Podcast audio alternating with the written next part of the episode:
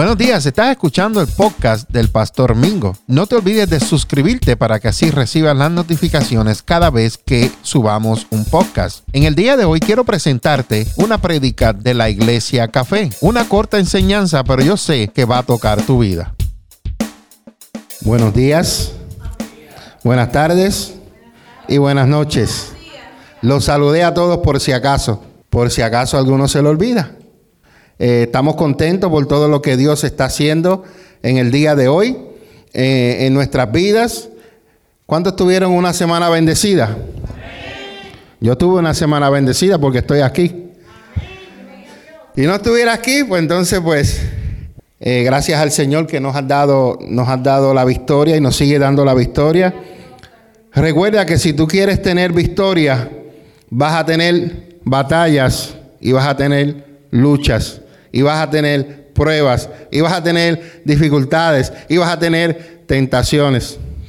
Quiero contarle algo rápido antes de empezar lo que, lo que eh, quiero comunicarles en el día de hoy. Estaba hablando con un apóstol, hermana, puede sentarse, ya mismo la saludo. Ella es la hermana de Aileen. Un fuerte aplauso para ella. Bendiciones, me alegro volver a verla.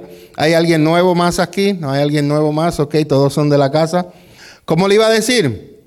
Me cuenta el apóstol Norman Torre que sentado él en la cama con su esposa, a veces dice, ellos dicen esto, oye, esta pareja joven que lleva un tiempo en la iglesia, ellos serían buenos para este ministerio. Tan pronto ellos sueltan la palabra, el enemigo los ataca, se desaparecen de la iglesia y no se ven por un tiempo. Cada vez que Dios dice una palabra para ti, ¿sabes quién le escuchó también? Satanás. Cuando Jesús fue bautizado y del cielo se oyó una voz que dijo, este es mi Hijo amado. Lo primero que le salió de la boca a Satanás cuando tentó a Jesús fue, si eres hijo de Dios.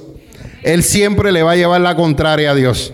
Pero nosotros le creemos a veces más a Satanás, más a Él que a Dios. Pastor, explíqueme eso. Bueno, porque si Dios dijo, algo de ti, tú tienes que pararte firme y creerlo porque Dios lo dijo y la escritura registra.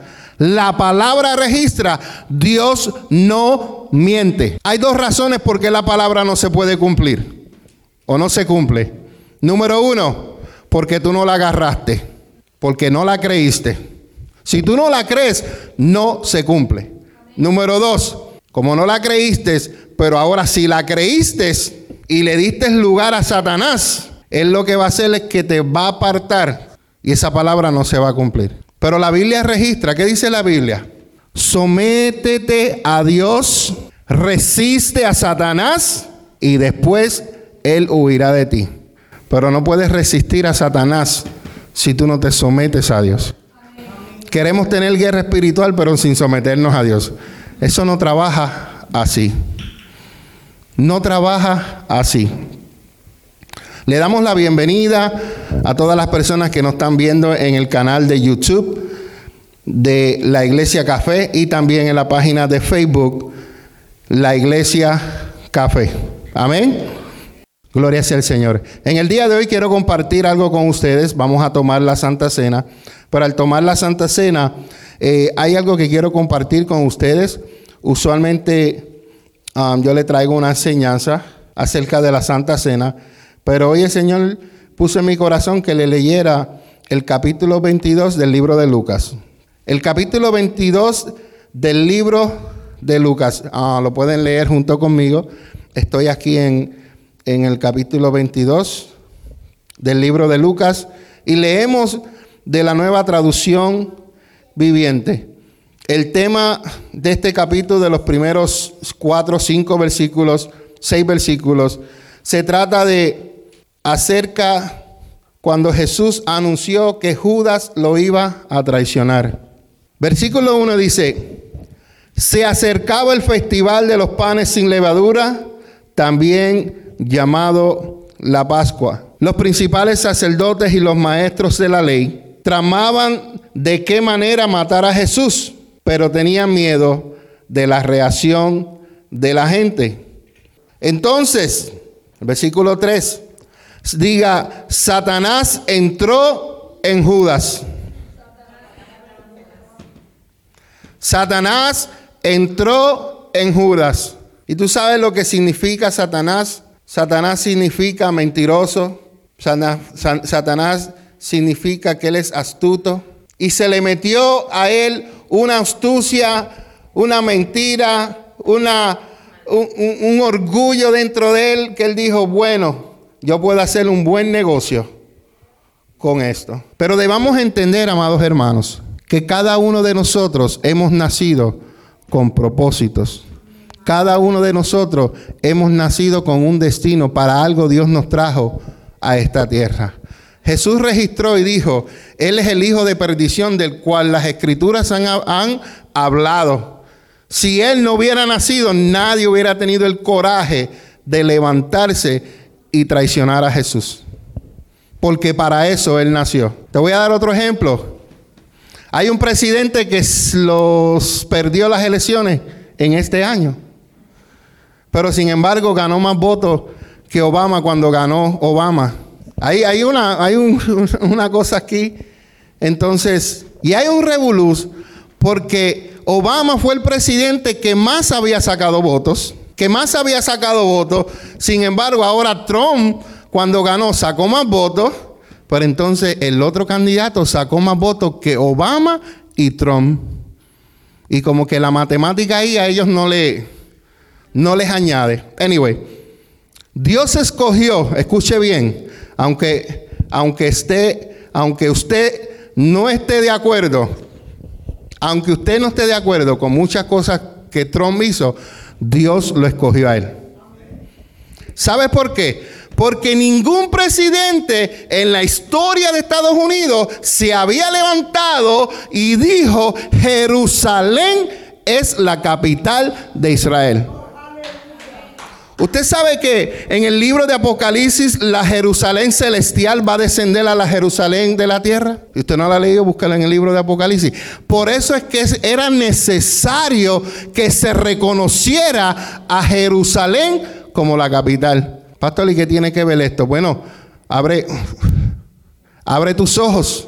Abre tus ojos porque tú sabes que el tiempo de que el rey regrese a la tierra a reinar nuevamente se acerca. Se acerca. ¿Sabe usted eso? Si usted no lo sabía, prepárese. Porque el rey está cerca, pero que cerca.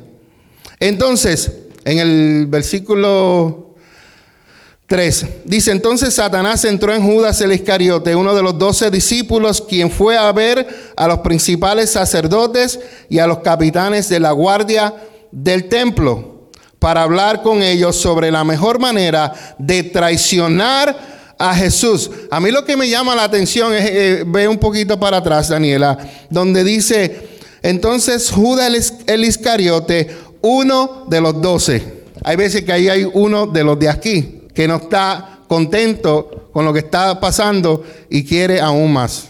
Aún más. Aún más.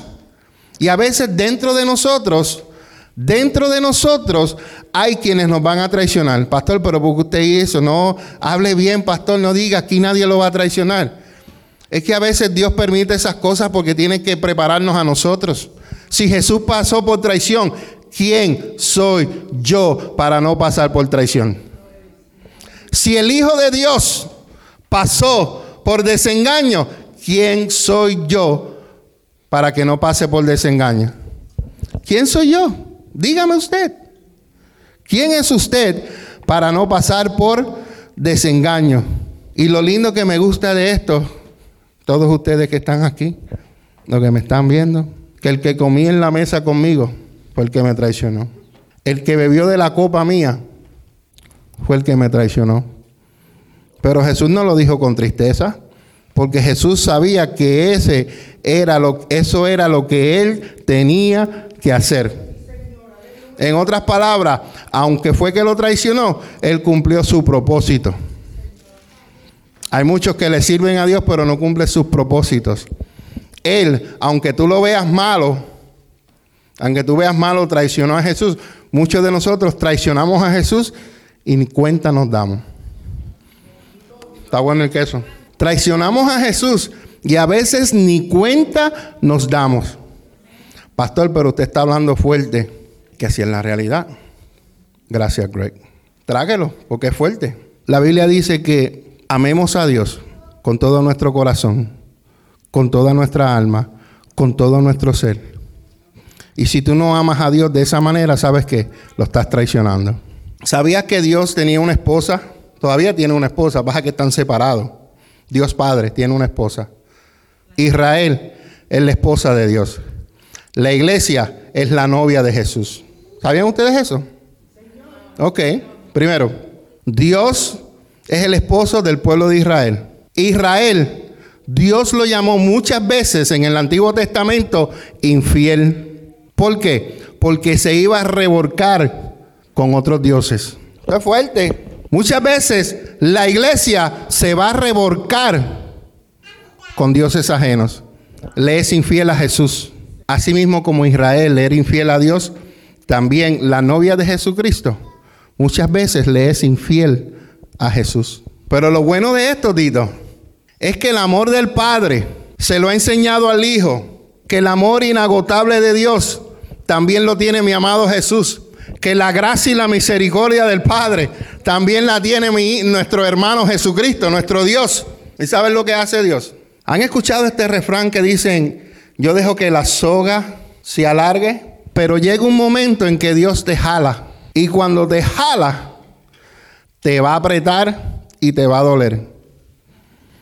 ¿Sabían ustedes que antes que Nabucodonosor viniera y atacara a Israel y después vinieron y atacaron a Judá, pasaron más de 400 años? Imagínate tú diciéndole a tu esposo lo mismo por 400 años. A veces pasa un día y las mujeres pierden la paciencia.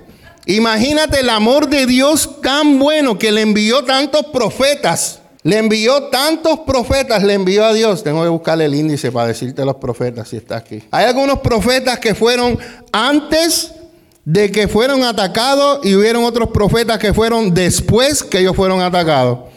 Entre esos profetas se encuentra Isaías, Jeremías, Ezequías. Entre otros profetas Después que fueron cautivados, se encuentra Daniel, Oseas, Joel, Amós, Abdías, Jonás, Miqueas, Naúm, Abacús, Sofonía, Ageo, Zacarías y Malaquías. Todos esos, o la mayoría de todos esos, no puedo decir todo, posiblemente uno no sea, pero todos esos fueron profetas que Dios envió. Mira cuán amor nos tiene nuestro Padre Celestial, que nos ama tanto a nosotros. ¿Cuánto nos ama? Inagotablemente. Amén. ¿Están conmigo? Yo los voy a tratar con amor, se los prometo. Lucas 22. En el versículo 5 dice que cuando Jesús, perdón, cuando Judas fue a visitar a los principales sacerdotes, dice que ellos quedaron complacidos y prometieron darle dinero a Judas. El 6 dice, Judas aceptó y comenzó a buscar una oportunidad para traicionar a Jesús, de modo que ellos pudieran arrestarlo cuando las multitudes no estuvieran rodeándolo. Versículo 7 dice, llegó el festival de los panes sin levadura, cuando se sacrificaba el cordero de la Pascua. Y Jesús mandó a Pedro y a Juan que se adelantara y les dijo, vayan y preparen la cena de Pascua para que podamos comerla juntos. Ellos le, le preguntaron, ¿dónde quieres que la preparemos? Jesús le contestó, en cuanto entres a Jerusalén, les saldrá al encuentro un hombre que lleva un cántaro de agua. Sígalo y en la casa donde él entre, díganle al dueño, el maestro pregunta, ¿dónde está el cuarto de huéspedes que él que, en el que puedo comer la cena de Pascua con mis discípulos? Él los llevará a un cuarto grande en el piso de arriba que ya está listo allí deben preparar nuestra cena. El 13 dice, ellos fueron a la ciudad y encontraron todo como Jesús les había dicho y allí prepararon la cena. Les voy a decir algo importante. ¿Usted quiere saber aún más lo que es la cena o la Pascua? Si usted va al canal de YouTube de la Iglesia Café, ahí hay una prédica donde nosotros dimos la Santa Cena anteriormente y está explicado todo lo que es la Santa Cena. Y lo que representa eh, la Pascua. ¿Ok? So, no voy a entrar mucho en detalle, usted puede ver el video después, desde su casa sentadito en el mueble. Amén. Entonces, hay algo que me llamó la atención aquí. En la Biblia y en la historia judía, los que cargaban, iban al pozo a buscar agua, eran las mujeres, no eran los hombres. Entonces, al tú leer esto y que diga, vas a ver un hombre que va llevando un cántaro de agua, era una señal de que esa persona era diferente. Y hay veces que a Dios le gusta la, gente que son diferentes, las que no van con el mismo, haciendo lo mismo. Ese salió de lo que es común, porque las mujeres cargaban el agua. Imagínate ahora, perdona que vaya a hablarle, que sea el hombre que cargue el bebé. No. Eso es algo, eso es algo que en, la cultura de ellos era la mujer la que iba al pozo a buscar agua. ¿Sabes por qué? Porque el hombre trabajaba en el campo, mientras que la mujer se quedaba en la casa y era la que hacía todo en la casa. Era la que amasaba el pan, la que hacía, trillaba todo. Ella era la que trabajaba en la casa. A veces dice de la, de la libertad femenina, mi esposa me dice que le gustaría conocerla, pero es que a veces las mujeres trabajan más dentro de la casa que lo que trabajan afuera. Nadie dijo amén. ¿Verdad que ustedes trabajan más lo que es dentro de la casa que lo que ustedes trabajan afuera? Pregúntale a una mujer con tres muchachos a ver si no es fácil. Y aparte de eso, si tiene que ir a trabajar, pues ya es doble, ya es doble trabajo. Y si tiene un esposo que no le ayuda, ya es triple trabajo. Porque si el esposo eh, trabaja y viene ayuda en la casa, pues ya es diferente, porque si él frega, está bien. Si él cocina, amén. Si él ayuda con los niños, amén. Pero si es de eso que llegue y agaja el control y lo que dice, mami, mami, ya está la comida, dame café, pues ahí es diferente. Pero si es un hombre que trabaja, pero que viene y ayuda, tú lo que tienes es un pedazo de diamante en tus manos, así que no lo dejes escapar. Amén. Y diciendo esto acerca de, de este hombre, es importante porque el Señor no coge a cualquier persona. Él no escoge a cualquier persona. Él cogió a alguien que era diferente a los que habían allí. Y Dios escoge personas diferentes. Ayer, viendo en una movie, después le dicen el título, eh, vino, había un hombre diferente. Y el, hombre diferente puede hacer la diferencia en mucha gente. Y Dios escogió esta casa diferente para llegar a un lugar diferente, para preparar la cena donde él iba a comer con sus discípulos. Algo así tan hermoso como está aquí. ¿Te lo ven? Hermosísimo como está ahí. Cuando llegó la hora, Jesús, estoy, gracias hija, cuando llegó la hora, Jesús y los apóstoles se sentaron junto a la mesa. Jesús dijo, he tenido muchos deseos de comer esta Pascua con ustedes antes de que comience mi sufrimiento. Pues ahora les digo que no volveré a comerla hasta que su significado se cumpla en el reino de, de los cielos. Dice, Jesús luego tomó en sus manos una copa de vino y le dio gracias a Dios por ella. Entonces dijo, tomen esto y repártanlo entre ustedes, pues no volveré a beber vino hasta que venga el reino de Dios. El 19 dice, tomó un poco de pan y dio gracias a Dios por él. Luego lo partió en trozos, lo dio a sus discípulos y dijo, esto es mi cuerpo, el cual es entregado por ustedes.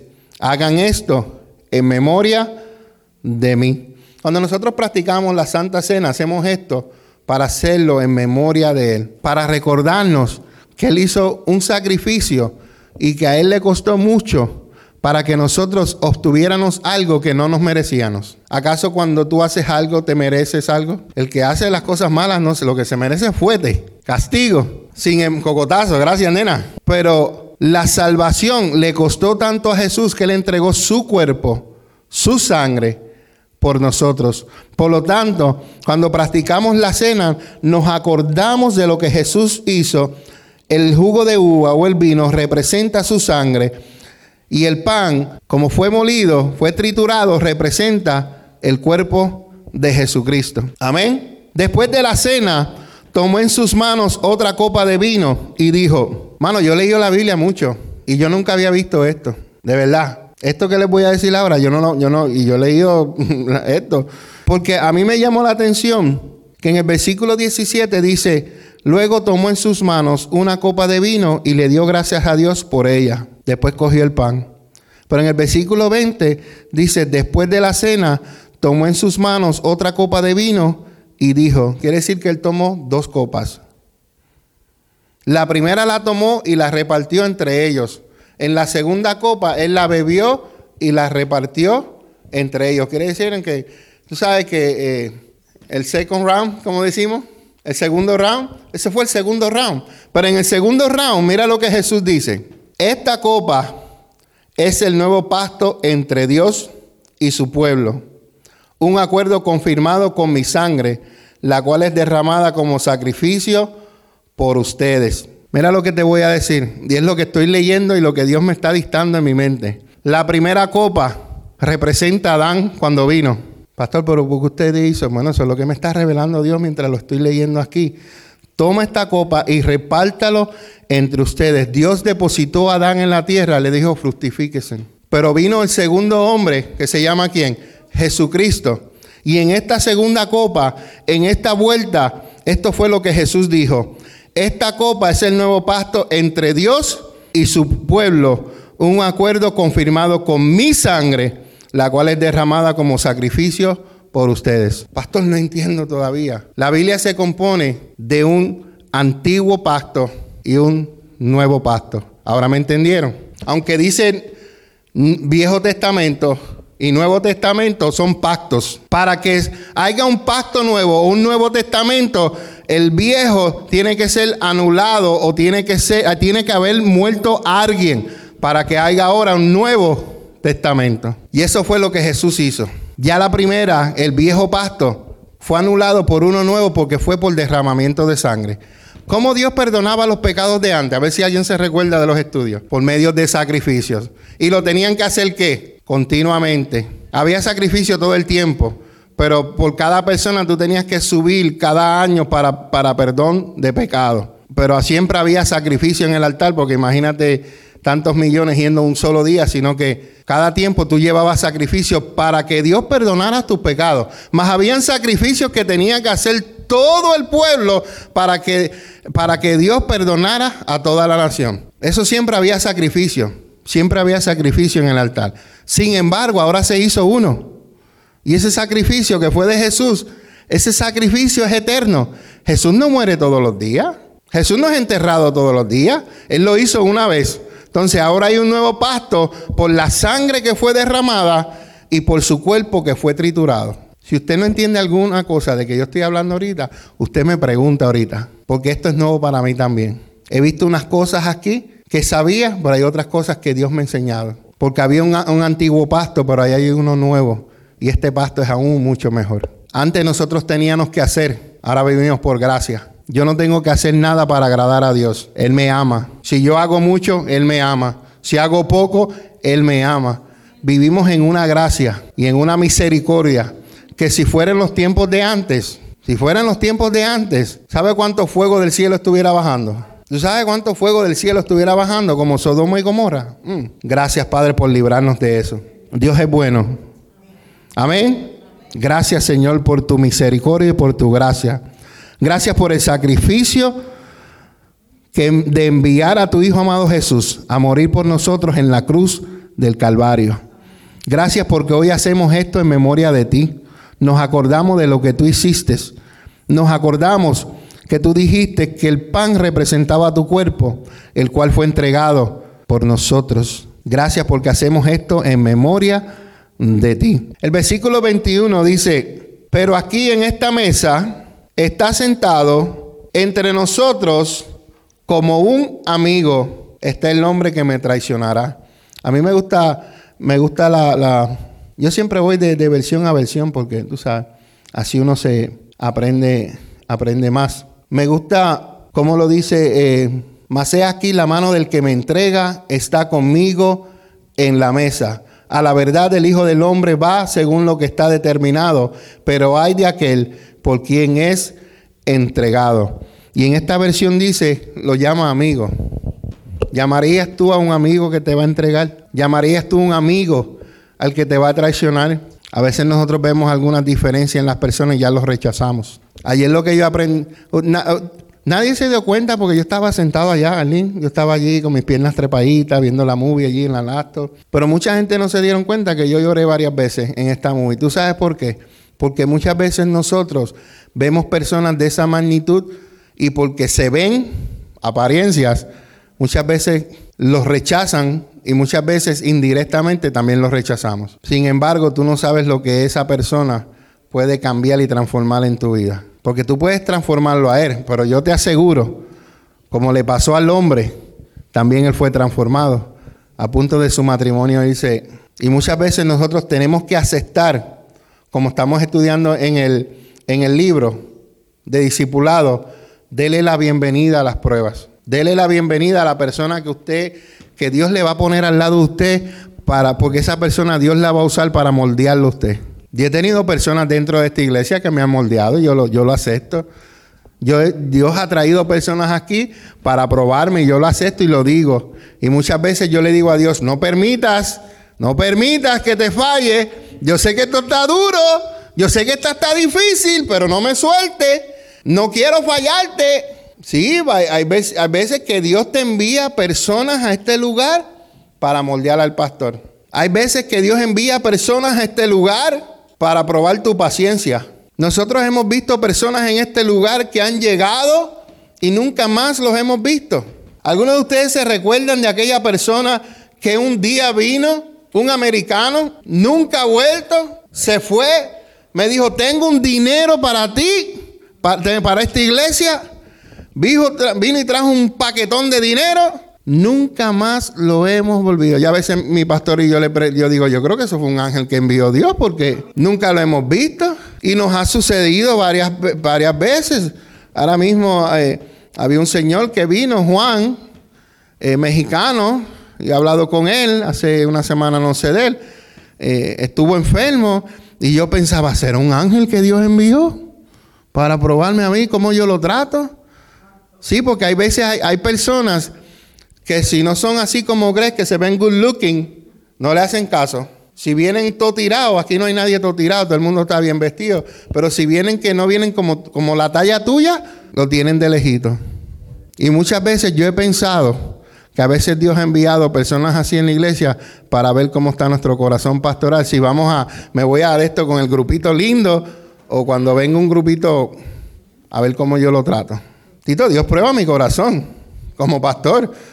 Usted no crea que usted solamente es el que es probado. También los pastores somos probados.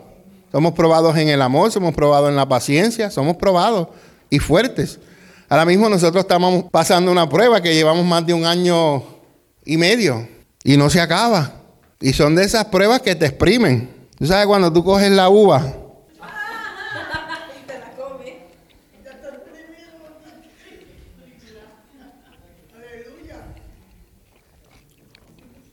y tú tragas dulce y amargo a la misma vez.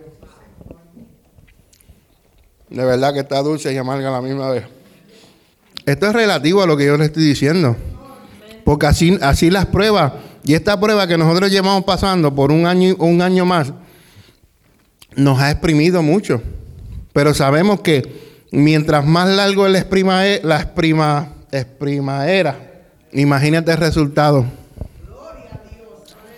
Porque si yo hubiera mordido la uva una sola vez que yo lo hubiera sacado, poquito de jugo, todavía tengo en la boca.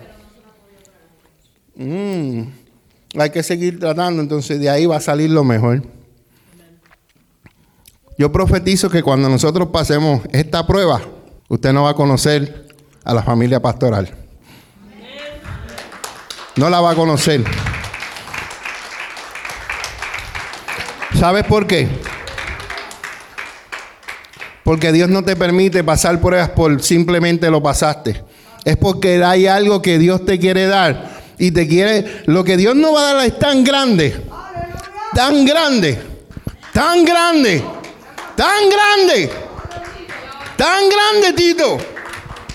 Que cuando los tengamos tú vas a decir, wow, valió la pena, Señor. Valió la pena, Dios.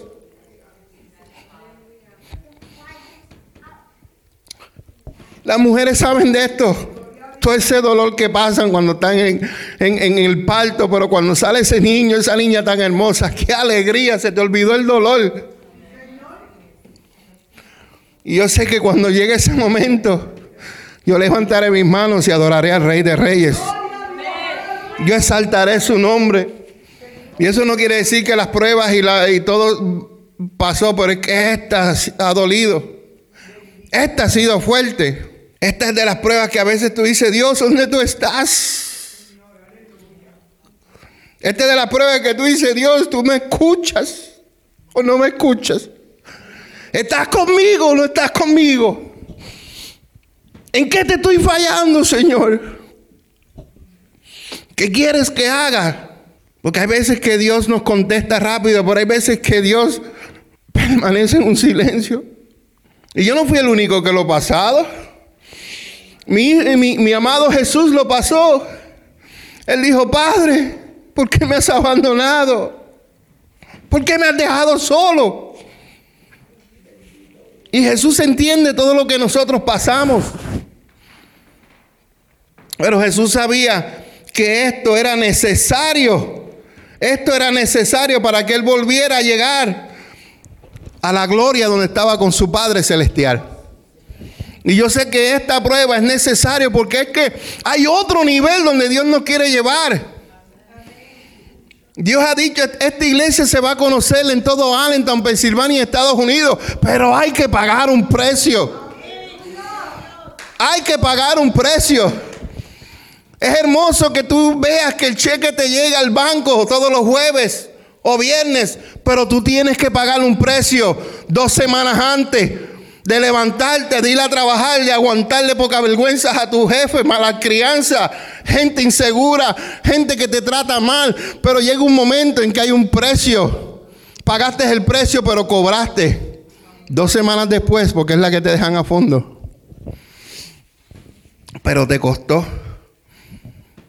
Nada llega de gratis a la vida, ni en lo natural ni en lo espiritual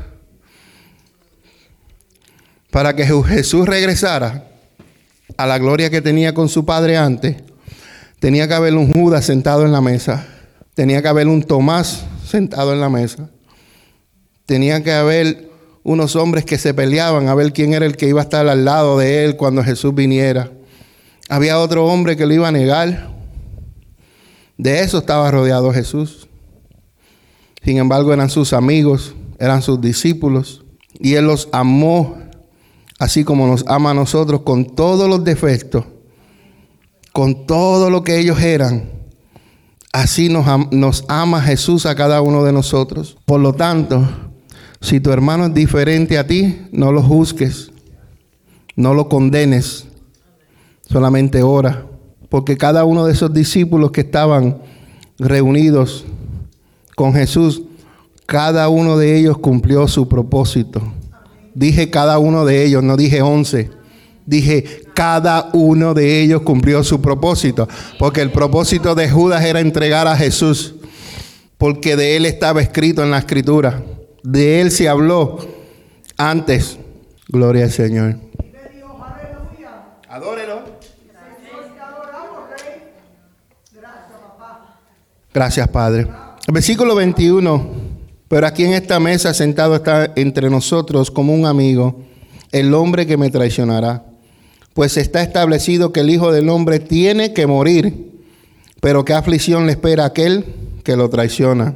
Los discípulos comenzaron a preguntarse unos a otros, ¿quién sería capaz de hacer semejante cosa? ¿Quién sería capaz que después que Dios te sanó de un cáncer, tú te apartes de él.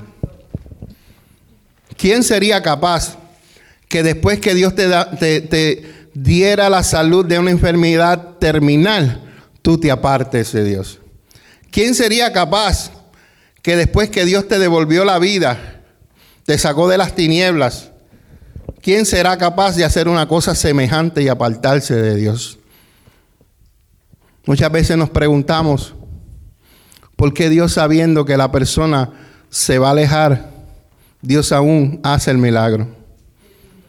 Mi esposa me preguntó eso ayer, estábamos hablando de eso. Pero, yo sé la contestación, pero yo no se la dije anoche, pero se la voy a decir a ustedes. Es que no importa lo que nosotros hagamos o no hagamos, Él nos sigue amando de igual manera. Punto. Yo le cuestionaba a Dios eso antes. Mucho. Yo le decía, wow, esta gente bien mal agradecida. Decía unas palabritas que no son tan cristianas. Porque coraje santo me daba. Pero cuando yo conocí el amor de Dios, el amor de Dios es inconmovible. El amor de Dios permanece para siempre. ¿Sabes por qué? Porque un día escrito está en el libro de Apocalipsis que todos vamos a estar frente a su tribunal. Aquellos que tengan al abogado Jesús al lado de él, saldrán ganadores. Pero el que no lo tenga al lado de él, saldrán perdedores. Y los perdedores ya ustedes saben para dónde van, para un castigo. Así que usted asegúrese que usted no haga una cosa semejante y se aparte del Señor. Y a veces, gracias Espíritu Santo, hay veces el estar dentro de la iglesia no te garantiza a ti que tú no estás haciendo una cosa semejante, porque a veces eres indiferente a la presencia de Dios. A veces eres indiferente a Dios. Y eso no te garantiza. Y tenemos que cuidarnos porque estamos en los últimos tiempos. Tengo que hablar esto porque me lo ha puesto Dios en mi espíritu. El tiempo se acerca y el que no esté preparado va a sufrir de una manera porque la escritura registra que los tiempos irán de peor en peor. Esto, esto no se va a poner mejor, hermanos. Si usted tiene una esperanza de que esto se va a poner mejor, déjeme bajarlo de la nube. Bájese, porque esto se va a poner peor, peor. Pero el que habita en el abrigo del Altísimo morará bajo la sombra del Omnipotente. Si tú le eres fiel a Dios, sabe que a ti no te va a faltar nada. Cuando tú le eres fiel a Dios, la provisión va a llegar del norte, del sur, del este y del oeste. Tú encárgate primeramente del reino de Dios, su justicia y las demás cosas vendrán por añadidura. Un fuerte aplauso al Señor.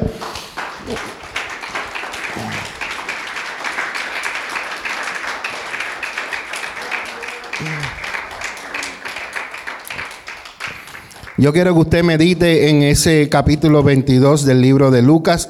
Vaya a su casa, vuelva y léalo y dígale, Señor, yo quiero que tú me hables aún más de lo que el pastor habló allí. Porque Dios habla más. Amén. Te medite en lo que es la, Santa Cena, en las palabras que dijo Jesús y que Dios siga ministrando a su espíritu. Amén.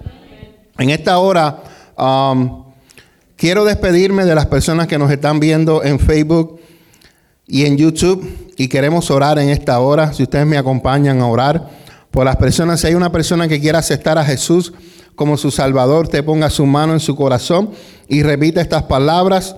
Repite estas palabras. Padre bueno, Padre eterno, en esta hora yo acepto a tu Hijo Jesús como mi Salvador y como mi Señor.